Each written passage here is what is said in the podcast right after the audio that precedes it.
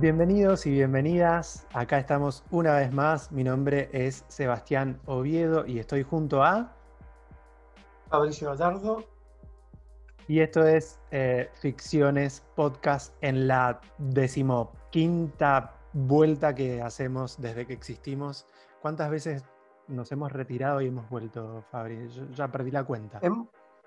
hemos tenido muchas cuarentenas. Muchas, este claro. Ha sido como una temporada muy irregular. Muy irregular. Eh, hemos tenido muchas cuarentenas, pero, pero bueno, vamos a. Mm, que queremos cerrar el año y queremos al mismo tiempo abrir la temporada de verano de ficciones y de ficciones podcast. Así que, qué mejor que empezar la temporada de verano y que cerrar este año del Remilo GT con un buen ranking. ¿Y de qué vamos a hacer el ranking hoy, Fabri?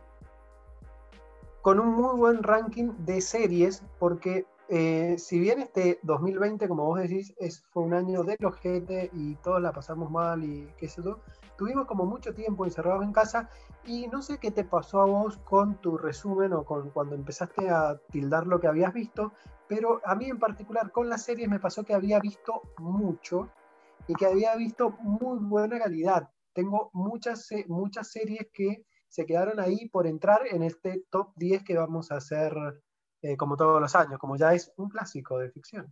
Claro, claro, claro. Sí, vamos a hablar solamente de lo que a nosotros nos hizo el año en 10 títulos, este, no más ni menos, solamente 10. Y, y sí, a mí me pasó algo similar. Eh, vi mucha más serie que eh, el año pasado. Eh, del cine vamos a hablar la semana que viene para ponerle un moño al 2020. Em, pero sí tengo como esa sensación de que me hubiese gustado ver mucho más, pero si hago el raconto, vi bastante. Así que... y, dentro de todo, más... Sí, perdón, estas cuestiones del zoom y del delay. Vimos bastante y a mí lo que me pasó es que vi mucho viejo que encima, o sea, sumé a ver mucho viejo, eh, series como clásicos que antes no había visto, como eh, em, me despaché con Seinfeld, con The Wire, que no entran en, esta, en este ranking. O sea, que si sumamos a eso todas las temporadas y todas las series que por ahí nos pusimos a ver porque teníamos tiempo y es muchísimo lo que hemos visto en series. Sí, sí, sí. A mí, eso me pasó un poco más con el cine, de ver cosas, bueno, a vos mucho más, que viste mm, eh, en títulos una mayor cantidad, pero yo creo haber visto más películas viejas que series viejas. Este, pero bueno, sin más preámbulo, sí, arranquemos y vamos a arrancar por el puesto número 10 de cada uno y yo te invito, por favor, a que me digas cuál es tu puesto número 10. Bien, mi puesto número 10, y aprovecho a decir que es un año en donde en el top 10 hay muchas cosas nuevas. Eh, el criterio es temporada que, haya, em, que se haya estrenado este año. O sea, puede ser una serie que ya va por su segunda, tercera, cuarta, quinta temporada, o algo que eh, se estrenó este año, que lo, primero que lo primero que vemos es su primera temporada. Y me ha pasado, a diferencia de otros años, que hay muy poco eh, viejo. O sea, temporadas tres o cuatro.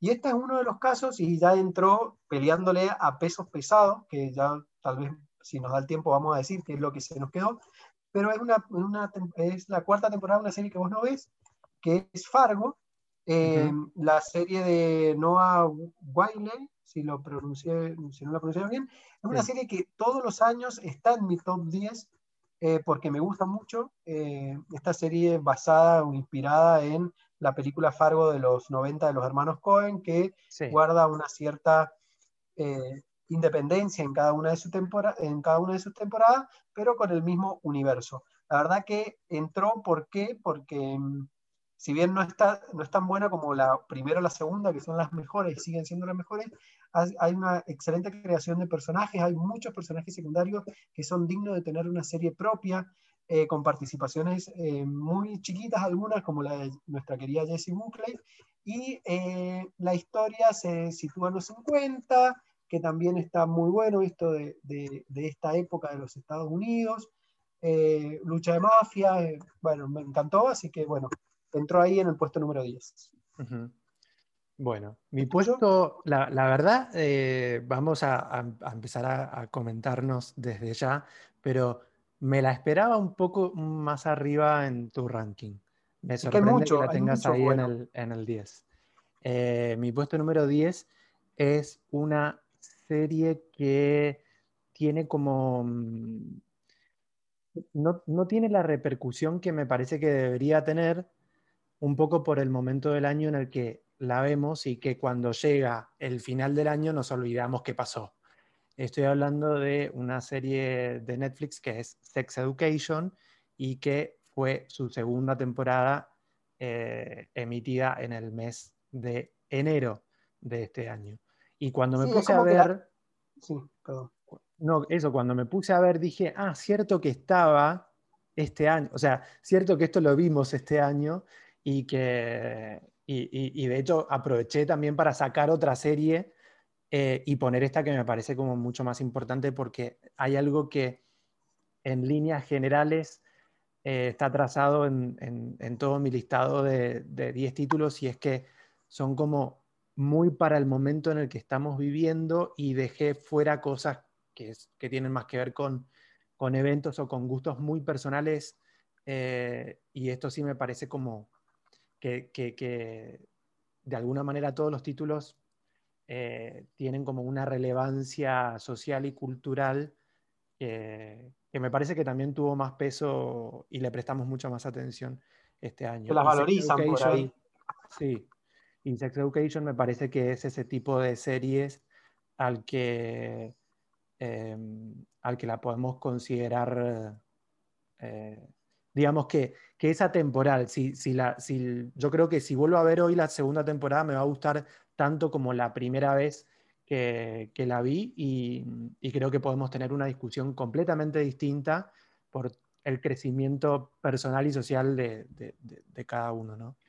Así sí, es una serie que además eh, hace un par de años como que inaugura la temporada de series. Es como la primera mm. serie que vemos en el año porque tiene su estreno en los primeros días de enero y pone en la conversación desde los primeros días del año un montón de cosas que tienen que ver con la sororidad, el sexo, el sexo eh, juvenil, eh, las, distintas, las distintas identidades, eh, que, bueno, que está, que está buenísimo. Así que sí, a mí no va a estar en mi top 10, pero podría estarlo perfectamente. ¿Y tu número 9, Seba? Mi puesto número 9 es otra serie de Netflix que se llama, eh, que la comentamos a comienzos de año, y es Poco Ortodoxa. Es una miniserie muy cortita, ya sabemos que, eh, corregime por favor, ah, porque yo me estoy perdiendo de todas las noticias porque no leo los diarios ni nada, pero no está basada en un librito, no tiene segunda temporada, eh, muy cortita, cuatro capítulos, me pareció muy movilizadora. Eh, y fue una de las series también como que, generó mucha, mucha discusión y mucha sorpresa a nivel mediático y también entre, entre los televidentes, si se quiere, ya no sé si se usa esta palabra, pero eh, generó como, como mucha sorpresa. Eh, y yo la había dejado ahí como en el tintero, como, mm, esta es otra miniserie de Netflix y cuando la vi me di cuenta que no era una miniserie más de esas a las que nos tiene acostumbrados eh, Netflix. Así que eh, yo creo que es un lugar muy merecido en, en, mi listado y sí, pues sí porque me, me, dejó muy contento. Y aparte vas como cronológicamente, o sea, Sex Education enero, poco ortodoxa que fue como estuvo ahí como al inicio de la pandemia y que todo el mundo habló en marzo, principios de abril, o sea, vas cronológicamente y, y ya me espero tu puesto número uno, algo que haya estrenado ahora en los últimos días. Pero bueno, como vos, como vos vas con Netflix, yo estoy, o sea, como milagrosamente, no, no milagrosamente como muy fuerte, pero em, como por una casualidad también mi, mi puesto número 9 es de la misma, eh, eh, de la misma plataforma, que no es una plataforma, es un canal, que mi puesto número 10, las dos son de Fox, y mi puesto número 9 es para Mrs. América, ¿lo dije bien? Porque siempre digo Mrs. América. Mrs. América, sí, Mrs. América. Mrs. América, eh, una serie que nos gustó mucho y que yo creo que vos vas a tener bastante más arriba, eh, que es eh, la serie en la cual nuestra querida Kate Blanchett hace una, una hermosa villana interpretando a Phyllis Scafley, esta villana, digamos, esta antifeminista que luchó en contra de la enmienda eh, de la, eh, no me acuerdo qué número de enmienda, la enmienda feminista en los años 70. Eh, vos seguramente la tenés mucho más arriba, ¿no? creo que te va a sorprender si te cuento que la tengo un puesto más arriba en el puesto número 8, así que ya de paso cañazo. Hablemos. sí, sí, sí. sí, sí, tal cual. Es una serie que nos... creo que esta, esta, es, esta es la serie que no me sorprendió. Es como que tenía fichas puestas y no me defraudó. O sea, sabía que, estaba yendo a lo seguro cuando me puse a verla. Eh, y me parece que nos debe haber pasado a los dos lo mismo. Pero definitivamente es como eh, te decía recién, otra serie también muy eh, coyuntural y que es muy importante, no tan solo para el aquí y el ahora, sino que creo que dentro de un tiempo más va a seguir siendo importante, va a seguir estando vigente por toda la discusión que, que, abre, ¿no? Este, así que sí, ese es mi puesto número 8. Gracias por ahorrarme un pasito. Ahora quiero saber tu puesto número 8.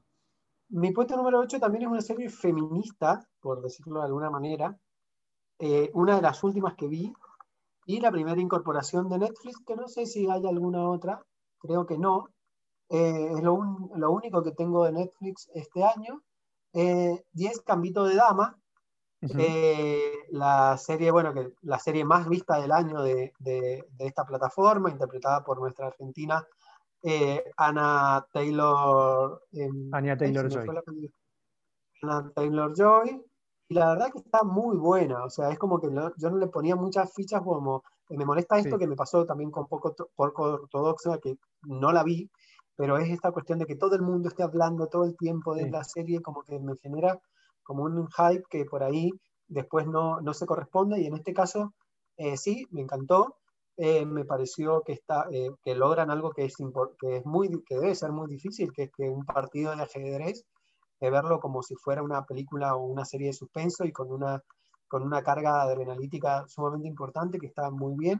Y además de, bueno, obviamente las locaciones, la puesta en escena, la escenografía, el vestuario, o sea, eh, todos los rubros técnicos como que están en el checklist, pero además cuentan una historia que es interesante desde un punto de vista feminista que está muy bien y con una excelente protagonista.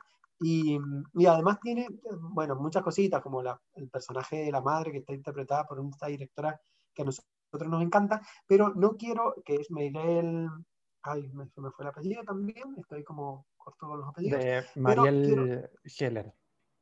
Esa, la directora de Can You Forgive Me y, bueno, un par de películas más que me gustan mucho, pero quería rescatar que es como cuando la, iba más o menos a la mitad, digo, bueno, a ver quién es el creador. Y ahí me doy cuenta que el creador es Scott Frank, que es el mismo creador de una serie que hace un par de años estuvo, pero muy arriba en mi top 10, que es Goodless, eh, que hacía un western feminista y con, con Merritt Weaver y, un montón de actrices también sumamente importantes, y que ya por ahí, por esa, por esa serie, ya debería haber merecido el reconocimiento que está teniendo con, con Gambito de Damas. Así que ese es el número 8.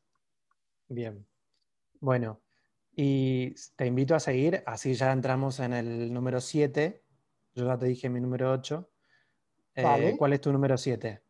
Mi número 7 es una de las primeras series que viene el año y tal vez por eso está tan arriba, porque ya estamos en el número 7, pero es una serie que me gustó mucho y me sorprendió porque yo no soy particularmente melómano, pero eh, me gustó muchísimo y es High Fidelity, eh, Alta Fidelidad, la serie que está basada en el libro, que está basada en la película eh, del mismo nombre y que está interpretada por Zoe Kravitz en el papel que en la película interpretó John Cusack y que revisiona en una época moderna, actual, aquel éxito de los años 2000 de esta persona que es abandonada por su, abandonada por su novia, en este caso ella es abandonada por su novio, y eh, cómo, muestra esta Nueva York eh, melómana, eh, de una manera muy, muy particular, muy linda, con una música excelente, de esas que querés ir a ver la, la lista de reproducción Spotify de la serie apenas la terminé de ver porque está buenísima.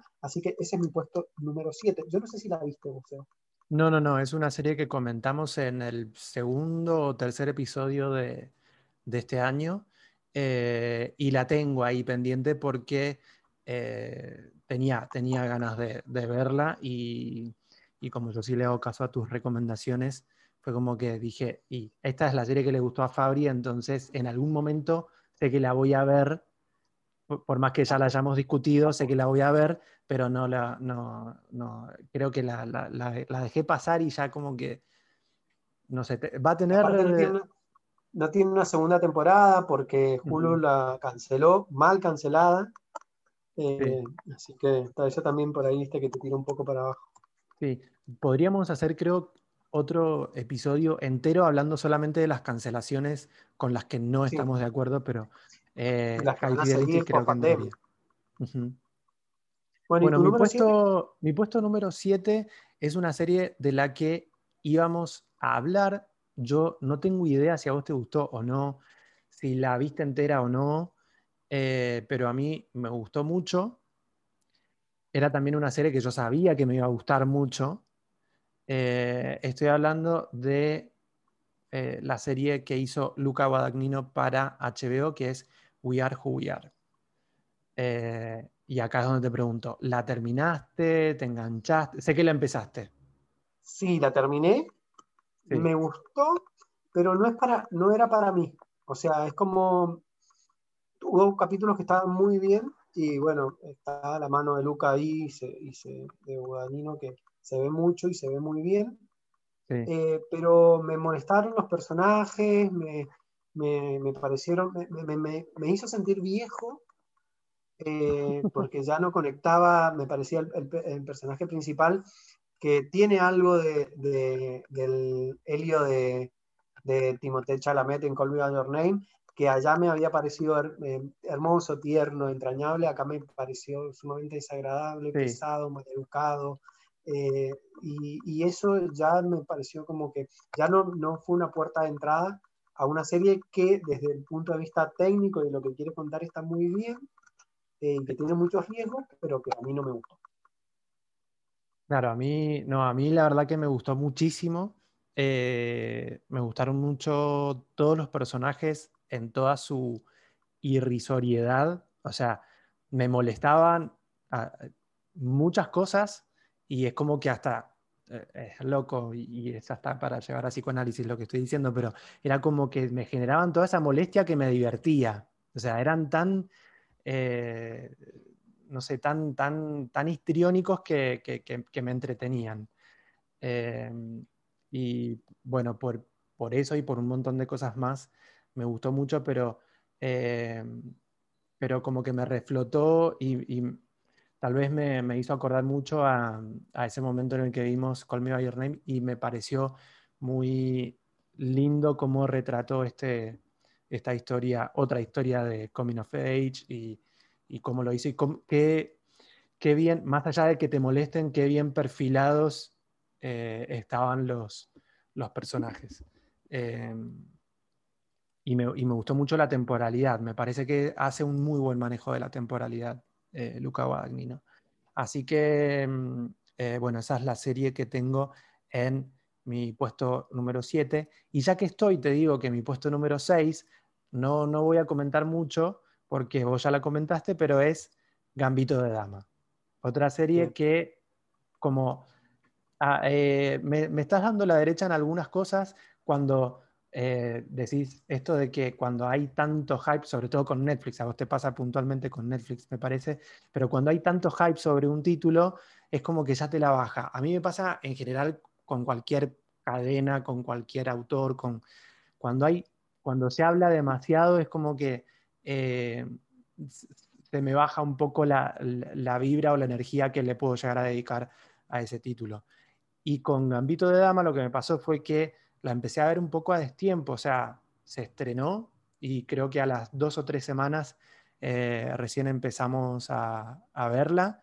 Eh, y, bueno, sumando a, lo que comentaste, me pareció eh, de un manejo narrativo increíble lo que hicieron con el ajedrez, como podemos llegar a ver que, que se hace el mismo manejo con el fútbol o con cualquier otro deporte en otras películas o series.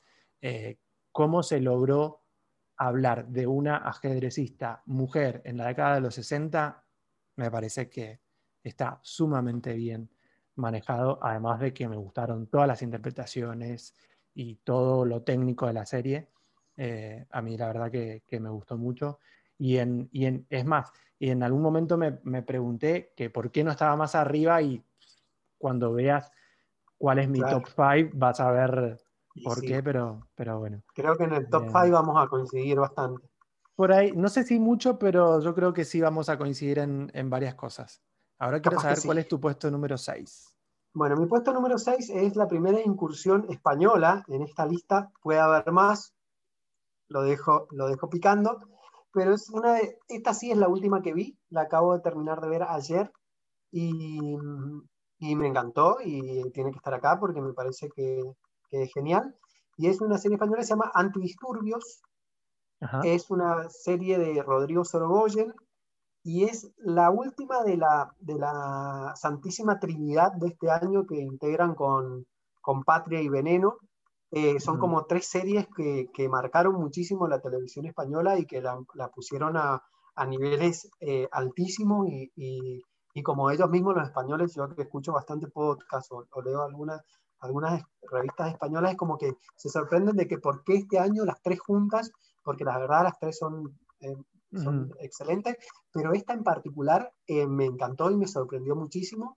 Tiene un piloto que eh, yo no recuerdo un piloto así este año, o sea, y con el manejo técnico que tiene ese piloto, que parece, un, parece prácticamente un documental de imágenes reales, y eso es muy difícil de lograr y es una serie que muestra una investigación de la Policía de Asuntos Internos a un grupo de antidisturbios, que son estos policías que son los primeros que van ante las marchas, que van con los cascos y los, los escudos y toda esta cuestión. Eh, es, una es una serie muy heterosexual, muy, muy, eh, eh, ¿cómo se llama?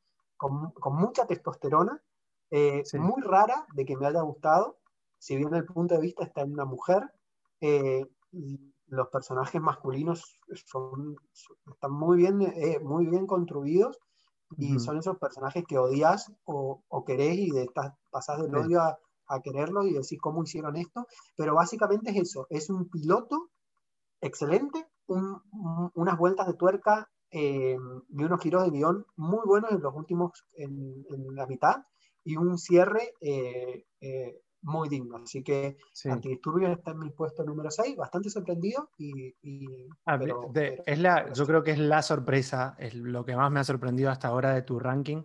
Eh, es una serie que yo tengo muchas ganas de ver, pero como que no me la esperaba ni, ni que la fueras a ver, ni mucho menos que entrara en tu top 10. Y acá sí quiero hacer un paréntesis para preguntarte si viste otro título del eh, español también, de Movistar, que, del que se habló bastante, que yo eh, abrí en varios eh, podcasts y revistas y fue muy comentado también en redes sociales y que mm, no me pareció, mm, no, no, no, amerita tanta, tanto renombre y tanta discusión que es la unidad.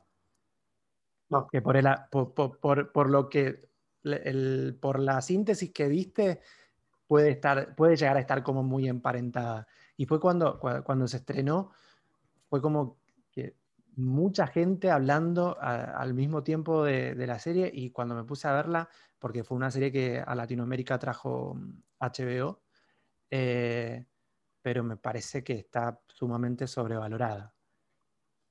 No, no, no, la vi, no, no la vi y sabía que tenía muy, algo muy, o sea, que tenía como tema, compartía temas o, intereses con antidisturbios y decidí ver esta eh, porque bueno, las críticas eran como mucho mejores y la verdad que no, no, me arrepiento. Así que bueno, vamos a mi puesto número 5. Eh, primera incursión de HBO en mi puesto. Ah, ¿O, vos dijiste el 6, Seba? Perdón. Yo dije el 6, sí, Gambito de Dama, sí. Sí, sí, sí, perdón. Eh, mi 5 es mi primera incursión de HBO en la lista, como siempre arriba, perdón, pero ya suena fanatismo. Yo te iba a decir, y quería, quería, abrir el, quería abrir el ranking diciendo, bueno, a ver, agarraste todo el lineup de 2020 de HBO y lo ordenaste, pero no. Eh, no, no tanto, no tanto, no, tanto, te vas a sorprender. Pero eh, bueno, es la cuarta temporada de Insecure, una serie que a mí me encanta y que tuvo una excelente temporada en esta cuarta temporada. Es, lo, es la un... Bueno, no, hay una, hay una serie más que también es temporada, no es primera temporada, esta, esta es su cuarta temporada y realmente me pareció una excelente eh, temporada en la cual em, hace algo que, que se que toma partido por algo que la serie ya venía mostrando, que había empezado a ser una serie de jóvenes treintañeras eh, negras en Los Ángeles, con sus intereses románticos, toda la cuestión y cómo eso fue mutando a las relaciones de amistad. Y acá básicamente plantea eso, patea el tablero y dice, esta es la serie de principalmente dos amigas y de cómo la amistad eh, puede cambiar eh, la vida de una persona. y lo que hace en la cuarta temporada me parece fantástico, así que sí, Insecure siempre recomendándola. Mi puesto número 5 también es Insecure, una recomendación que seguí de, que seguí de, de vos. Este, seguí de vos, estoy hablando muy mal, esto lo voy a recortar. Pero es una, yo que la tengo, la, la, la, llegué a la cuarta como más fresquito porque venía de ver, de maratonear la 1, la 2, la 3.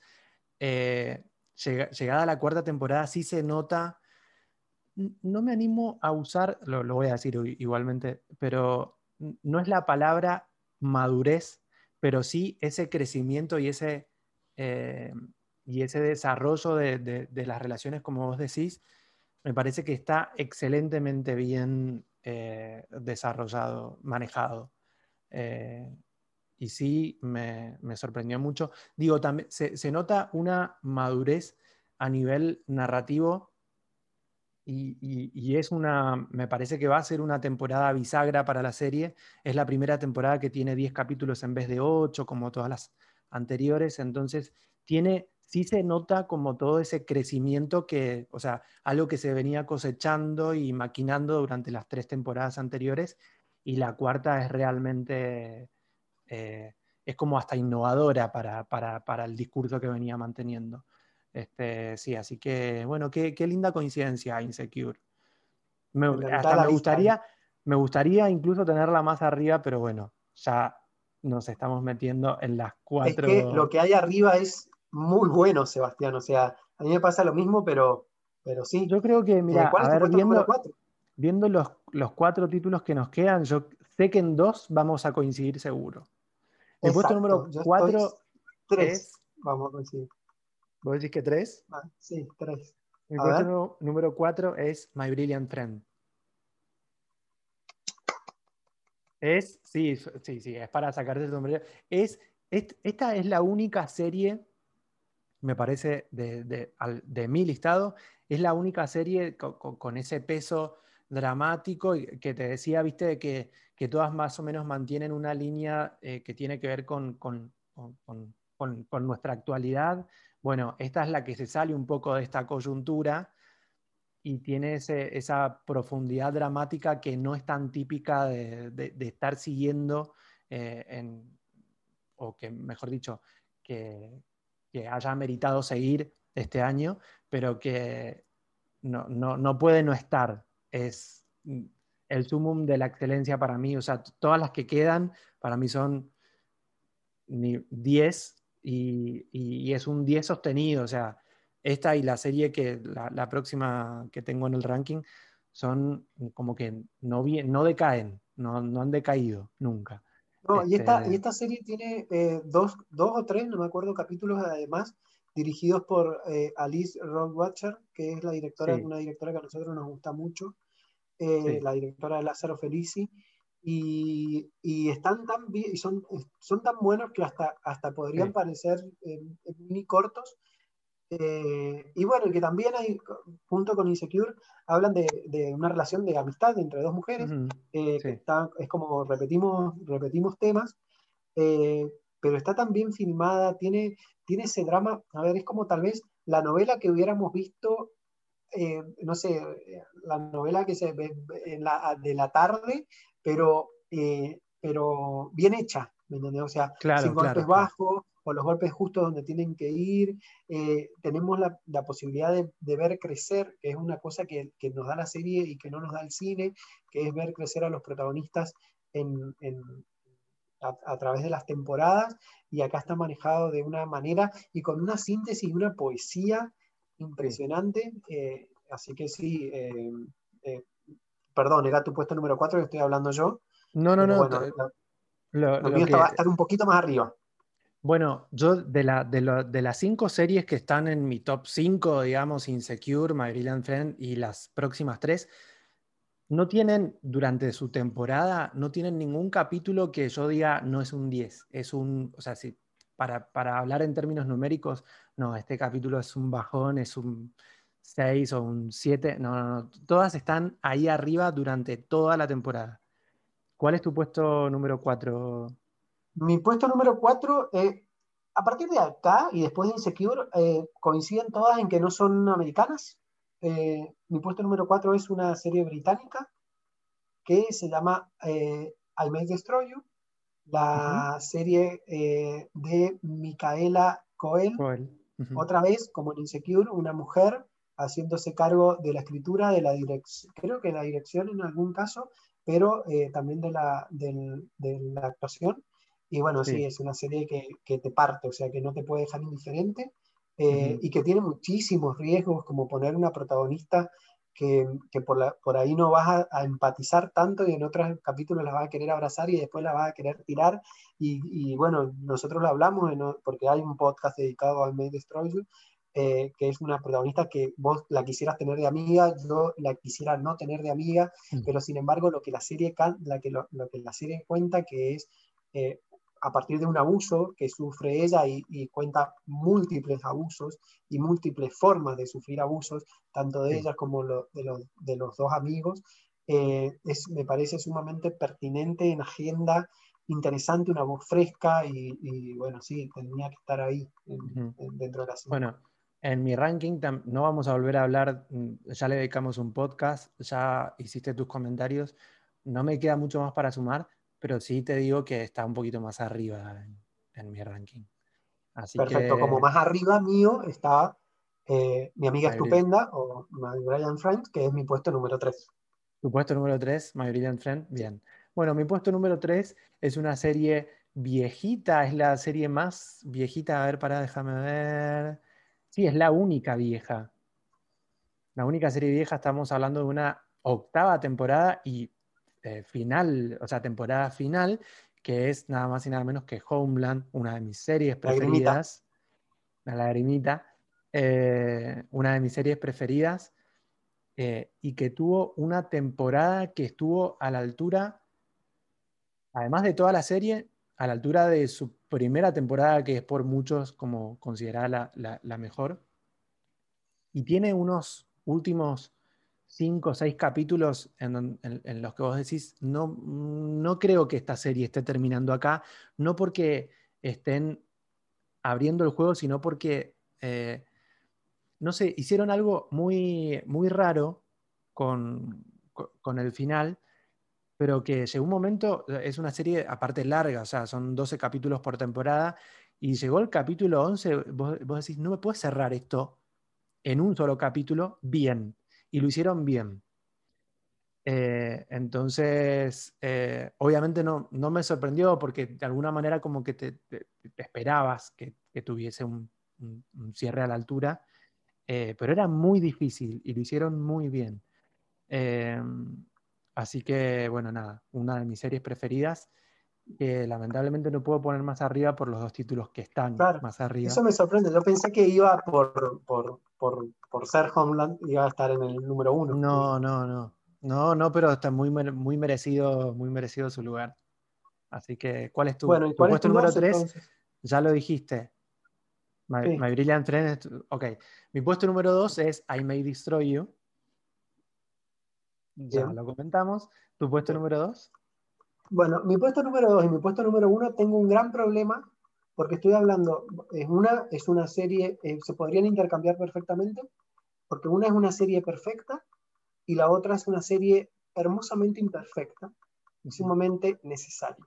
Es más, hasta este momento no sabía si las iba a cambiar de lugar, las voy a dejar como están, pero puede cambiar porque, porque podría, podría ser, eh, podrían ser intercambiables. Mi puesto número dos es una serie, la segunda serie española de la lista, es Veneno, la serie que narra la historia de la primera mujer, no la primera mujer transexual, sino la primera mujer transexual prostituta famosa española, eh, que es Cristina Ortiz, La Veneno.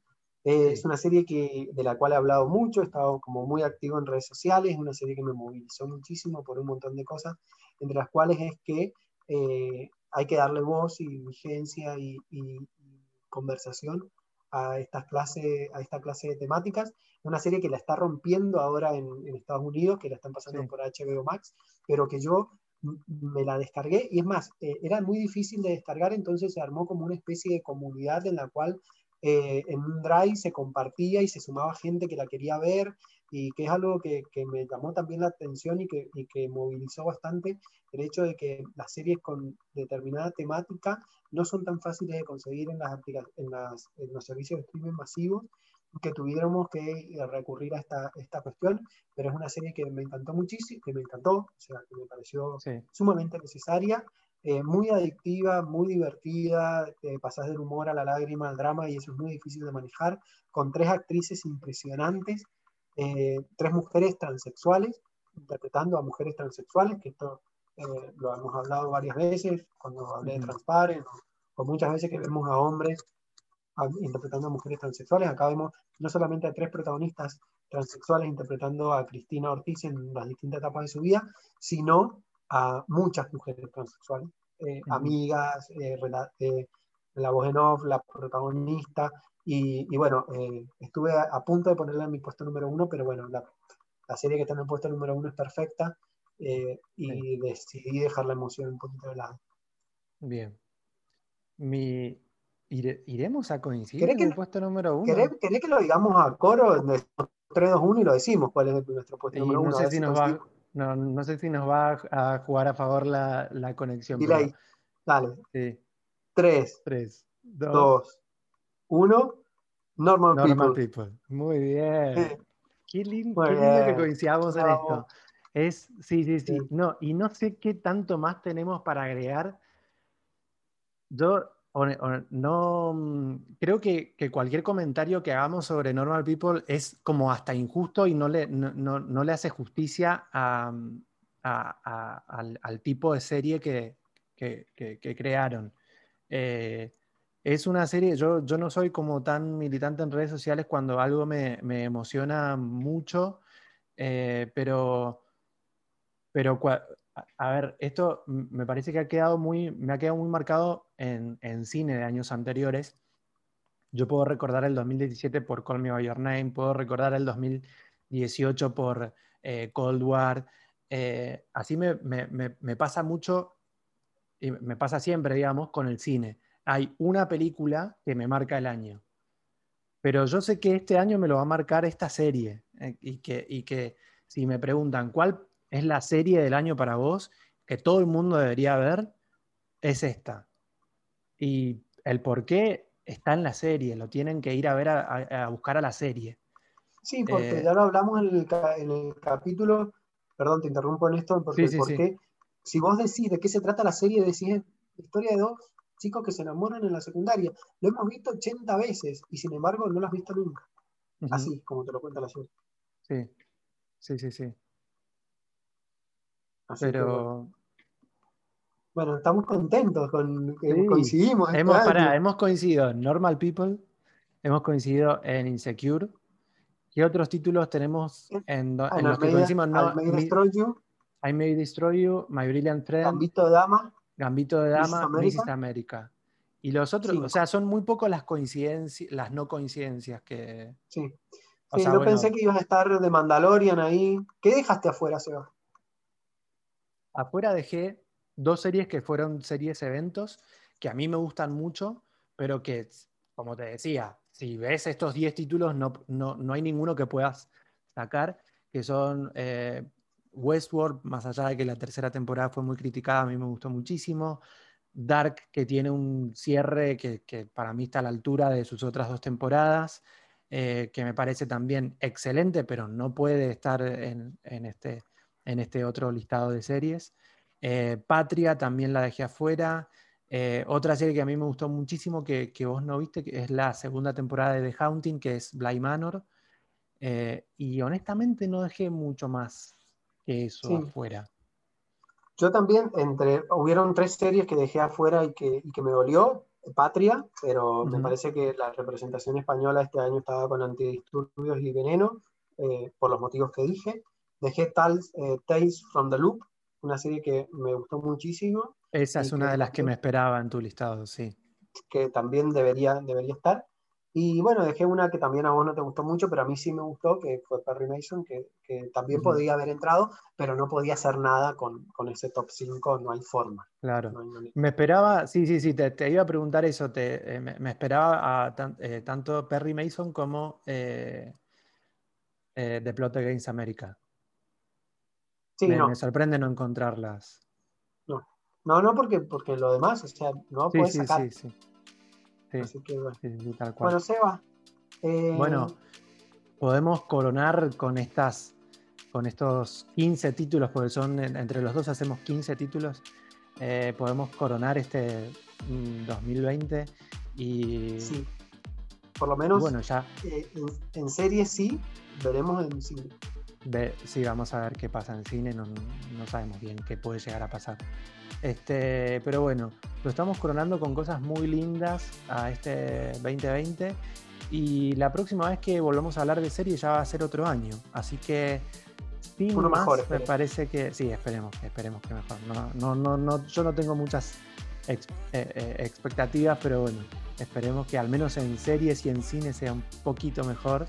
Eh, así que bueno, nos encontramos dentro de, nada, días, horas. La semana que para hablar de cine. La semana, que, viene seguimos con Anda ya a ver las películas que te quedan pendientes de este 2020. Ya. Ya, ya. No sé si me alcanzan las horas, pero no importa. Voy a hacer el esfuerzo. Eh, así que bueno, nos encontramos la próxima semana, Hasta la próxima, semana. Chau, chau.